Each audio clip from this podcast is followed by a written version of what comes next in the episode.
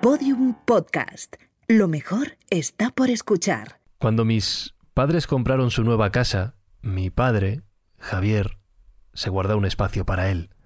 Él lo llama despacho, aunque es más bien una mesa y una estantería en la esquina de un salón.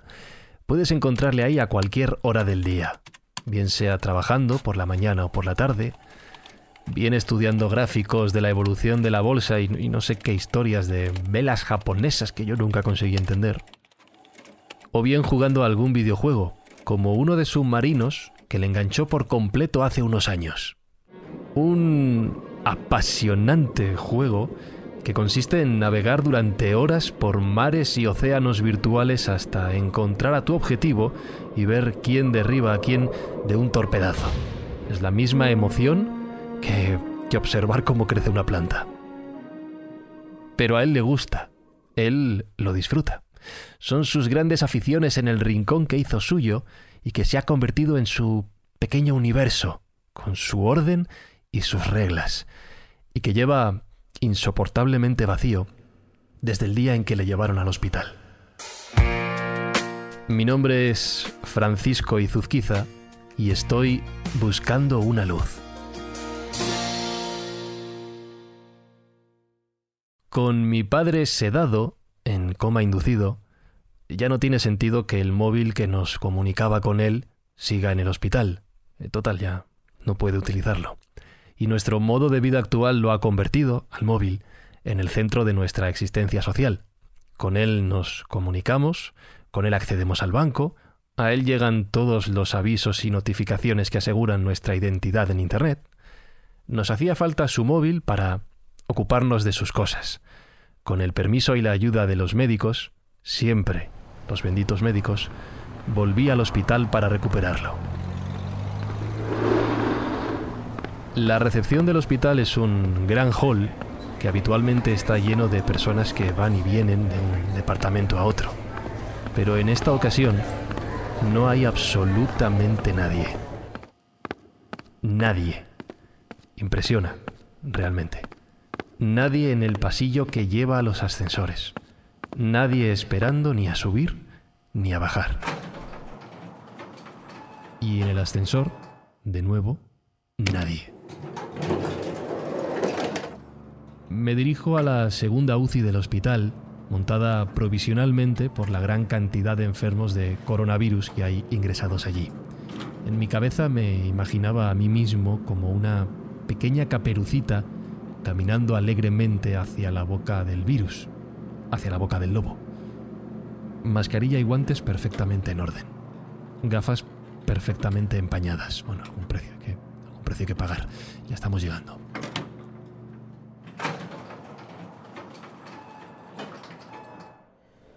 Todo el cuidado del mundo es poco a la hora de acercarme a la puerta de la UCI. No toques nada, ten, ten cuidado. Supongo que la situación será parecida a la que viví en urgencias hace unos días. Así que lo único que quiero es irme de aquí lo más rápido posible. Y sin embargo, frente a mí tengo a un grupo de médicos y enfermeros charlando animadamente entre ellos, con algunas risas y algunas bromas. Nada que ver con el apocalipsis que nos cuentan cada minuto en medios de comunicación y redes sociales. La imagen choca al principio, la verdad, pero rápidamente entiendes que el ser humano es capaz de adaptarse a cualquier situación y que la risa y el buen humor no solucionan nada, pero nos ayudan a vivir mejor.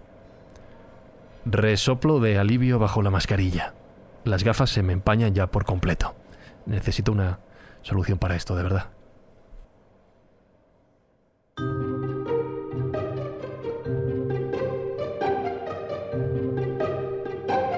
Una curiosidad, con la llegada de mi padre a la UCI, nos enteramos de que le estaban cuidando con especial cariño, porque pensaron, me a saber por qué, que es médico. Médico de familia, concretamente. Y más allá de que no hay quien entienda su letra, mi padre no tiene ninguna relación con la medicina. De hecho, no le gusta nada ir al médico. Su gran miedo en toda esta situación era acabar en IFEMA, y ojalá hubiera acabado en IFEMA, la verdad. Con su móvil ya en nuestro poder, el siguiente paso es consultar sus papeles y su ordenador para ponernos al día de lo que había hecho en su trabajo y lo que le quedaba por hacer. Porque nadie se encarga de echar una mano a los autónomos en situaciones como esta.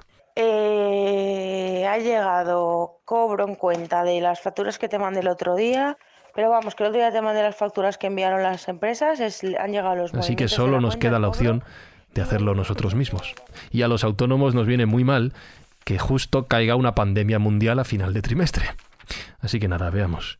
Declaración del IVA trimestral de autónomo no está hecha. Declaración del IVA trimestral de la empresa tampoco está hecha.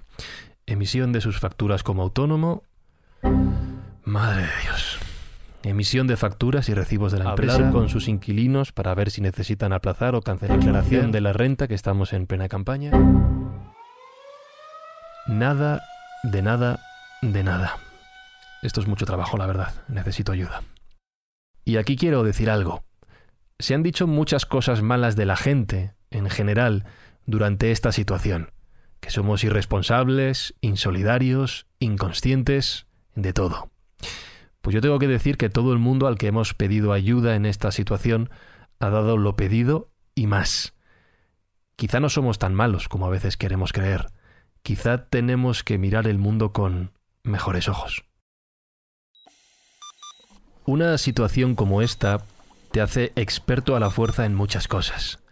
En entender la letra de médico de mi padre, en comprender cómo una persona organiza los archivos de su ordenador de una forma totalmente distinta a la tuya, y en muchos términos médicos de los que antes no habías oído hablar, como que ventilador y respirador es lo mismo, pero que los hay invasivos y no invasivos, que si te intuban, te duermen, te sedan, te ponen en coma inducido, y que si pasas mucho tiempo intubado, te acaban haciendo una traqueotomía.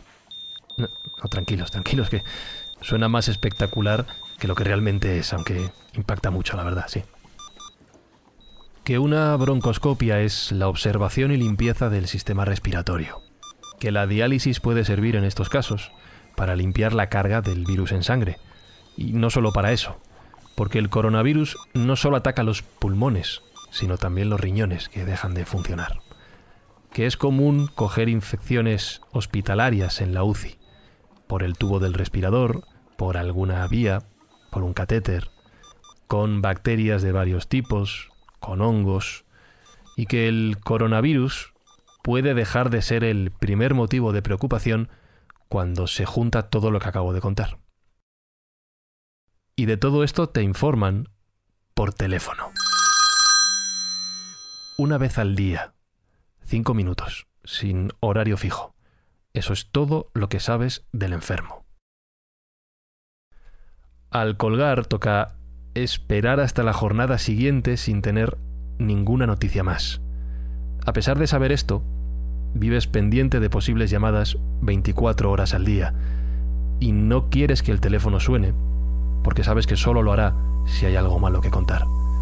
Así un día tras otro, un día tras otro, un día tras otro, un día tras otro, un día tras otro.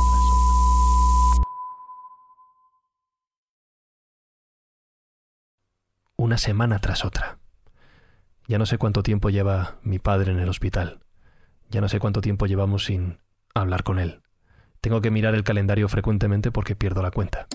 Mañana mismo me propongo transmitir la propuesta del Gobierno de extender el estado de alarma durante un nuevo periodo de 15 días hasta... Un pensamiento cruza mi cabeza. Si mañana mi padre muriese en esta situación, mi rutina no va a ser diferente a la de ayer. No puedo verle, no puedo acompañarle, no puedo tenerle frente a mí aunque solo sea para ver cómo está. Es un enfermo real, pero para nosotros es algo virtual. Sería una sería una muerte virtual, a distancia. Así sería la, la muerte de mi padre. Hace tiempo descubrí que cuando estoy nervioso tiendo a canturrear, a refugiarme en la música. Y en toda esta situación he descubierto un cantante que me está ayudando a pasar los peores ratos.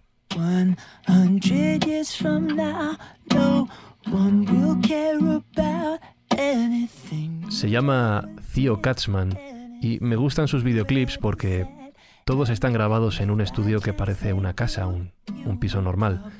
Y él está sentado con su guitarra en un rincón cantando sus canciones, como si jugase a los submarinos en la mesa de su despacho. Una de sus canciones me ha llamado especialmente la atención.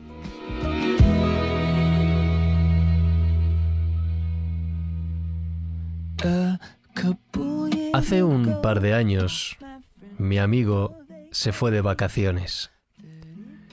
Treinta días de silencio. Intentó meditar en algún lugar en el sudeste de Asia. Creo que Tailandia. Da igual, eh, me enseñó fotos de su cámara y escrito en la pared del templo donde estuvo sentado, ponía relájate un poco y después este hecho básico. Me hizo reír en alto, tan profundo y a la vez tan simple. Decía, de aquí a 100 años, recuerda, todo gente nueva.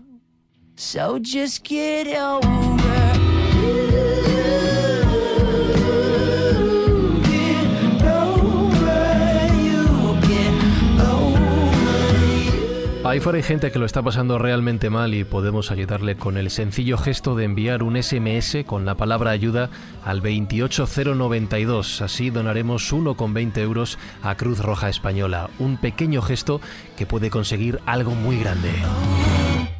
Buscando una luz está diseñado y editado por Alberto Espinosa y escrito y locutado por mí, Francisco Izuzquiza. Una vez más, gracias por escuchar esta historia.